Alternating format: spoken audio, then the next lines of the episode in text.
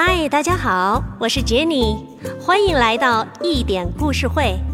今天光临我们故事会的嘉宾是点亮心灯大语文课堂的教学总监刘小倩老师。刘老师您好，你好，Jenny，小朋友们好。刘老师，我们都知道你们点亮心灯大语文课堂是一个致力于儿童的文学修养和创作的课堂，出自于你们大语文课堂的原创故事质量都非常的高。我觉得你们的教学真正打开了儿童的文学体验的窗口。谢谢 Jenny。是的，这就是我们一直在做的事业，用文学的魅力来开启孩子们智慧的心灵。哦。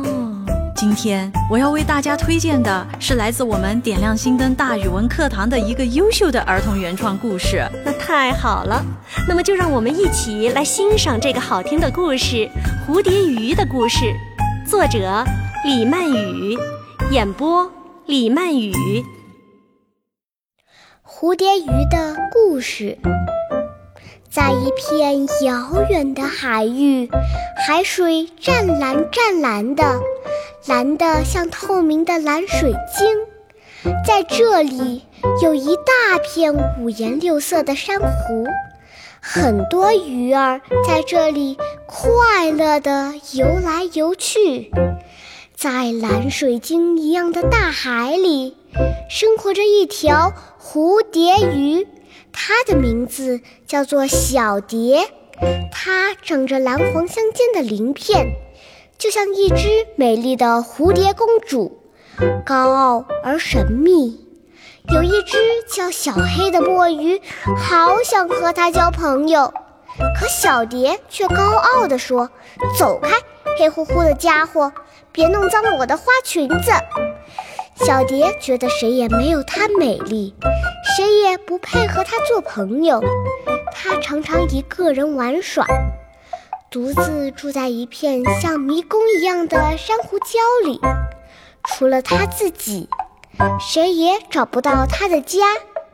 有一天，小蝶正在东游西逛，忽然遇到了一条大鲨鱼，它露出了尖尖的牙齿，心想：嘿嘿，这里有条闲逛的小鱼，我可以美餐一顿了。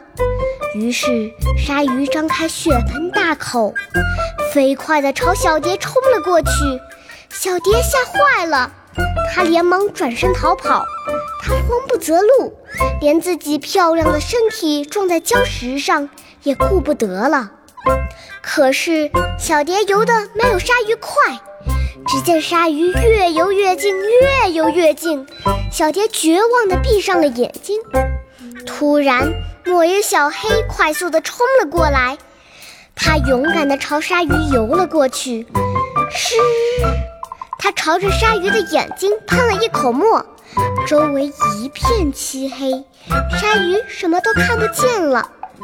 小蝶趁机逃跑了。小蝶为自己平时的骄傲感到很惭愧，它红着脸对墨鱼说：“小黑，谢谢你救了我，我们做好朋友吧。”从此，他们成了好朋友。嗯，刘老师，我觉得今天的这个故事是一个关于友爱的小故事。童话的意味很明显，情节感也十分的强烈。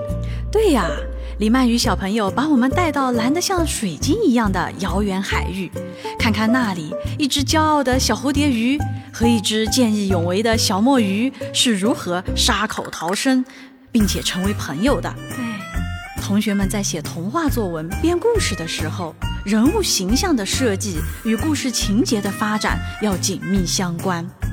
这样才能让故事精彩起来哦。就像李曼语小朋友的作文中，故事就是围绕着小蝴蝶与骄傲这个性格展开的。对对对，因为骄傲，所以没有朋友，最后遇险了，改变了自己的骄傲，就有了朋友。你看，故事就主旨鲜明，意味深长了。哦，是这样啊。谢谢刘老师的精彩点评，让我们再一次感谢小作者李曼语。好故事陪伴成长的心灵，我是 Jenny，我们下期再见。